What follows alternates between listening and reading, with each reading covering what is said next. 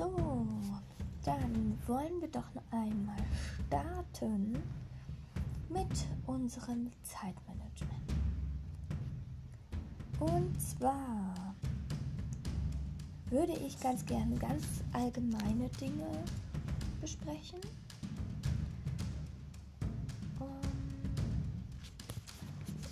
wenn ich persönlich an Zeitmanagement denke, muss ich ganz unwillkürlich an diesen Hasen denken aus Alice im Wunderland, der mit dem verrückten Hutmacher Tee trinkt und auf seine Uhr guckt und panisch umherrennt und sagt, zu spät, zu spät, zu spät.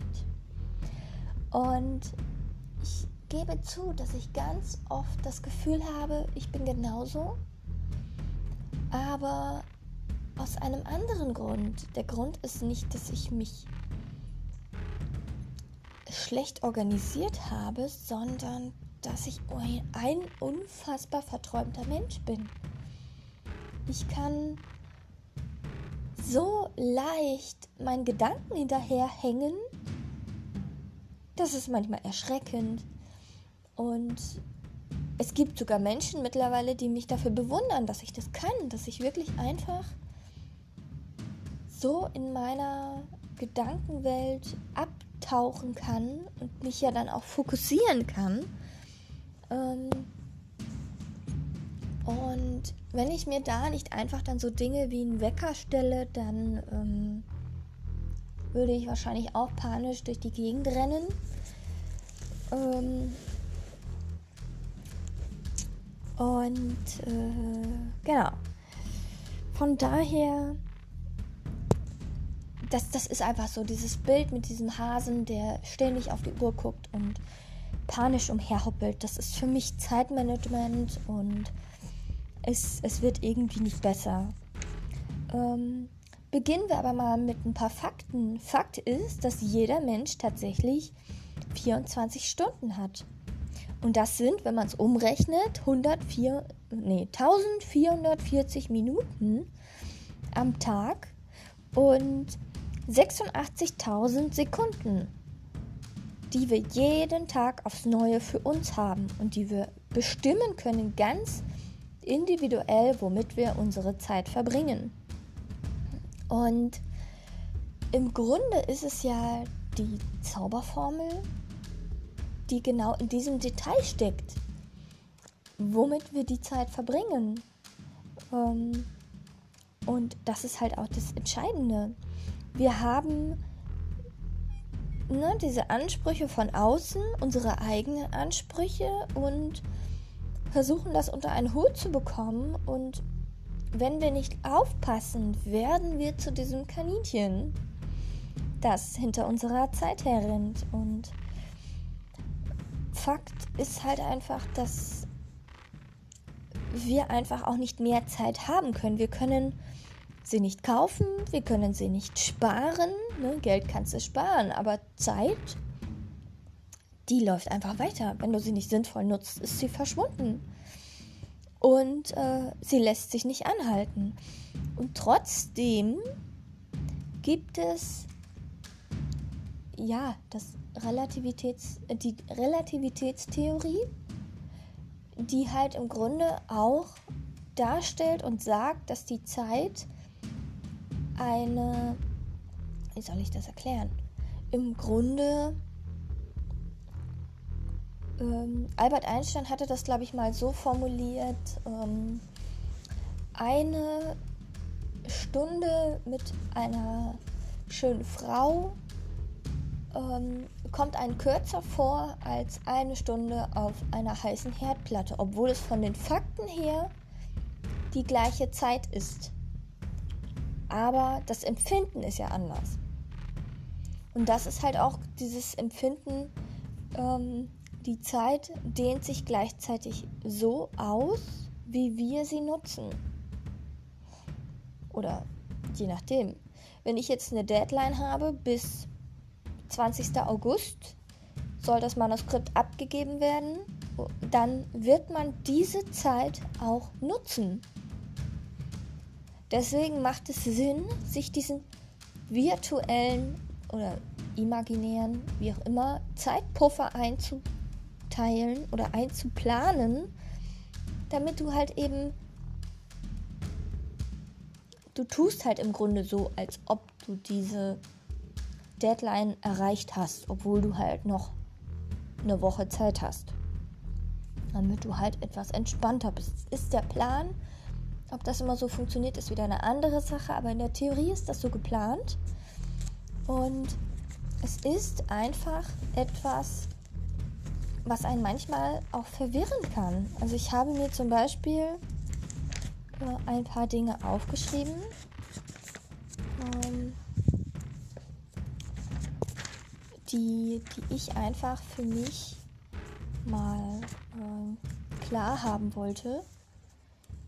Und das waren dann einfach, Moment, ähm, so bestimmte Dinge wie zum Beispiel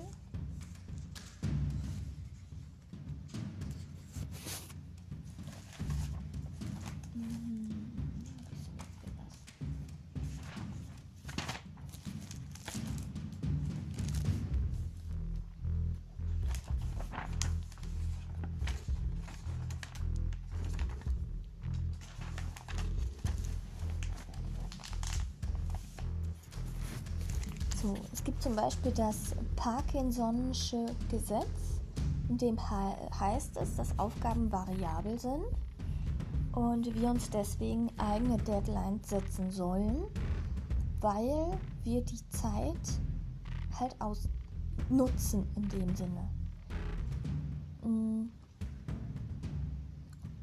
Und es, es kann halt sein, dass eine Mail, die, wenn ich das jetzt fertig machen würde, 10 Minuten dauert, ich dann aber, wenn ich mir eine Zeit setze von 5 Stunden, ich diese Mail schreiben würde in 5 Stunden, obwohl sie ja faktisch betrachtet nur 10 Minuten benötigen könnte. Und das ist halt dieses, dieses Parkinson'sche Gesetz. Dann gibt es natürlich die Pomodoro-Technik, die halt einfach äh, eher in dem Fall äh, eine Arbeitsweise ist, dass ich halt in Intervallen meine Arbeit einteile. Dass ich halt 25 Minuten arbeite, 5 Minuten Pause mache und dann weitermache. Und das halt im Grunde vier Intervalle nutze, um meine Konzentration aufrechtzuerhalten und gerade an größeren Projekten halt auch voranzukommen. Ähm, dann gibt es halt bestimmte ähm, Tricks wie Eat the Frog. Ne? Verspeist den äh, äh, oder frisst, den Mon äh, frisst dein Monster zum Frühstück, sonst entzieht es dir die Energie. Mhm. Und das bedeutet halt einfach, dass wenn du etwas vorschiebst oder dich beginnst davor zu drücken, etwas zu tun, wird diese Sache, die du vor dich herschiebst, dir deine Energie abziehen. Und dein Level wird sich, also dein Energielevel senkt sich und dein Stresslevel erhöht sich.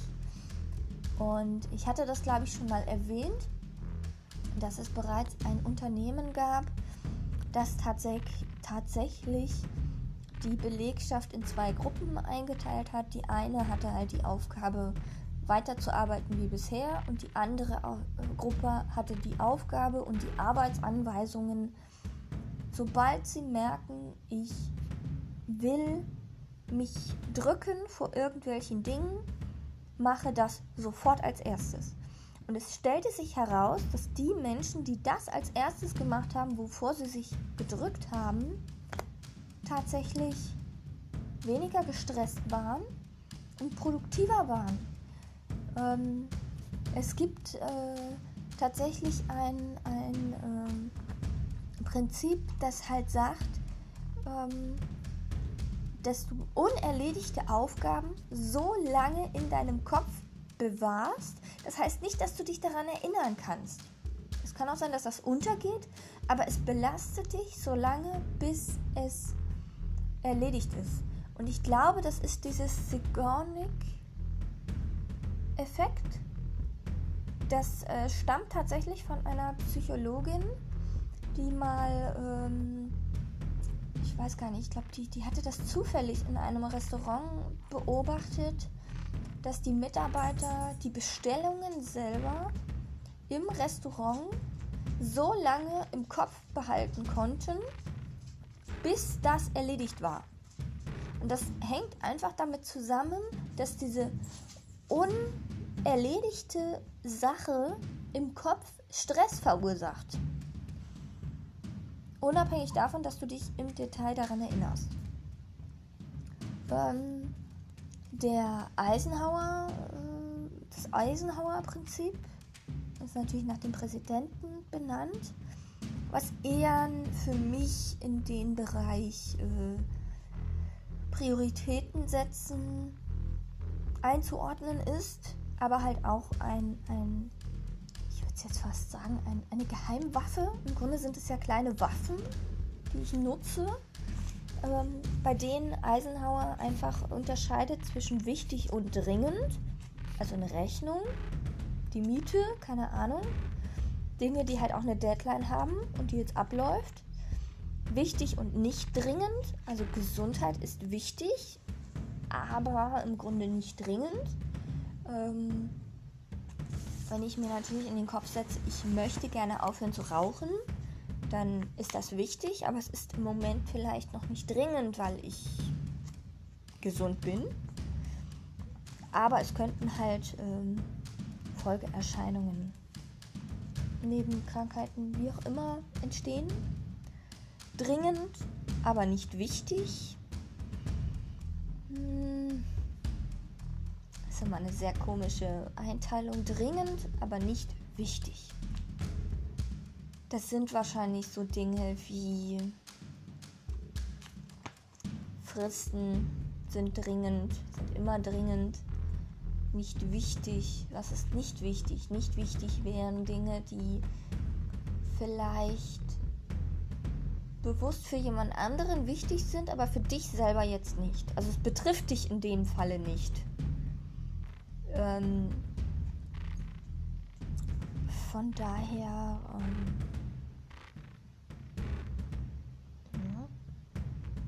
ich jetzt spontan mal so einordnen. Unwichtig und nicht dringend. Ablage P, ganz klar. Also das ist im Grunde alles, was wir sagen. Ach ja, irgendwann würde ich das gerne machen. Und ach ja, das wäre vielleicht schön, aber eigentlich hängt einem da das Herz nicht dran.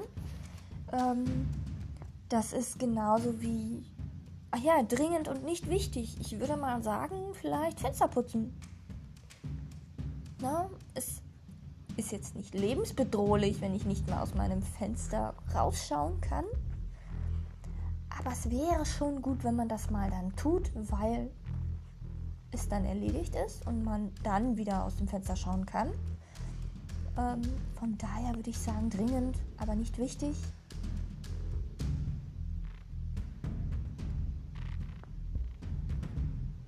Wobei, andererseits, man pflegt ja damit auch die Möbel und, das Gebäude. Und, ne? Also es ist ja eigentlich schon wichtig, aber nicht dringend.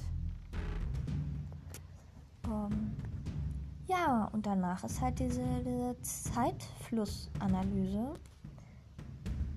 ähm, dass man halt einfach mal komplett notiert, womit verbringe ich meine Zeit. Was mache ich, was brauche ich, wofür nutze ich meine Zeit und was hätte ich stattdessen tun sollen. Und wir sollten halt einfach dann darüber nachdenken, womit wir unsere Zeit eben verbringen und wie wir damit umgehen. Und Zeitmanagement ist in meinem Fall, so würde ich es sagen, der Versuch, das Kaninchen ähm, zu beruhigen dass es weniger gestresst ist und entspannt seinen Tee trinken kann. Und sowohl den Weg dahin als auch die Teezeremonie selbst und das Erlebnis danach, nach dieser Teezeremonie, weil man halt das, bestimmte Dinge ja auch sacken lassen muss, dass er das genießen kann. Einfach, dass man, heute nennt man es Aufmerksamkeit. Ja, vielleicht ist das so das Zauberwort, dass man einfach versucht, aufmerksamer mit der Zeit umzugehen und ähm, bewusster damit äh, umgeht, womit ich meine Zeit, ne, was, was ich mit meiner Zeit mache. Und von daher, es, es bedeutet halt einfach auch für mich, dass es mich zu Entscheidungen zwingt. Denn wenn ich keine Prioritäten setze oder wenn ich alles zur Priorität mache, hat nichts Priorität. Im Grunde. Von daher, diese Entscheidung ist schon relevant um einen Weg zu gehen und es macht den Unterschied aus zwischen jedem Menschen, der da auf dieser Welt existiert. Und das Gleiche können wir natürlich auch auf das Autorenleben ähm, anwenden. Es ist völlig egal, ob du dich für, für, für einen ein Roman entscheidest oder ein Gedicht oder was auch immer. Nur weil das Gedicht vielleicht nicht so lange dauert in dieser Schaffensphase, heißt es nicht, dass du effektiv weniger, also dass es weniger anstrengend sein kann. Es kann manchmal sogar sein, dass ein Gedicht zu schreiben viel schwieriger ist, als einen Roman zu verfassen, obwohl du vielleicht vom zeitlichen Aufwand länger daran arbeitest als an einem Gedicht, weil es halt einfach kürzer ist. Aber von der Intensität ist es halt einfach ein Unterschied. Und dahingegen ist halt auch einfach dieses Zeitmanagement, dass man sich überlegt, wie man das plant und wie man damit umgeht. Und ja, ja, dieses, ich wünsche mir, dass ihr eure, euer inneres Kaninchen, dieses gestresste Kaninchen aus Alice im Wunderland, dass ihr das ein bisschen zur Ruhe bringen könnt und auch den Spaß am Schreiben wiederfindet in den ganzen Anforderungen in diesem Alltag, die, der uns einfach begleitet mit, mit tausend Dingen, die andere Menschen von uns möchten oder die Gesellschaft oder wir selbst. Oft sind ja auch wir selbst schuld daran, dass wir uns äh, diesen Druck machen. Es ist ganz oft gar nicht der, der, der Nachbar, der da äh, unbedingt möchte, dass dieses oder jenes erledigt wird, sondern wir selbst sind so viel strenger mit uns als jeder andere. Und von daher geht es morgen weiter. Grundsätzlich bedeutet das halt, dass ich ein Ziel haben muss, eine Entscheidung treffe, plane, es ausführe und eine Kontrolle durchführe, wie der aktuelle Stand ist. Und äh, dahingehend ist es halt einfach die Kommunikation mit sich selbst und der Umwelt, die da im Mittelpunkt steht. Denn wenn ich sage, ich bin dann und dann arbeiten, dann bin ich halt nicht erreichbar. Dann kann ich halt nicht telefonieren oder E-Mails oder Nachrichten beantworten oder sonst etwas. Dann werden diese Menschen halt einfach warten müssen. Wenn ich mir ein Schild an die Tür mache, so Schreibzeit von dann bis dann, dann werden diese Menschen, die da vor der Tür stehen oder virtuell im Internet sind, halt warten, bis diese Zeit vorbei ist oder bis ich selbst entscheide, okay, ich habe jetzt mein Zwischenziel erledigt, obwohl die Zeit noch nicht vorbei ist, dann ist das okay. Und von daher wollen wir einfach darüber sprechen, wie wir mit unserer Zeit einfach effektiv, wertvoll und bewusst umgehen und gleichzeitig kreative Schaffenspausen einfügen in den Alltag ganz, ganz bewusst so ein bisschen spielerisch einfach das machen. So, und von daher herzlichen Dank. Wir hören uns wieder. Schreibt brillant, seid brillant. Bis bald.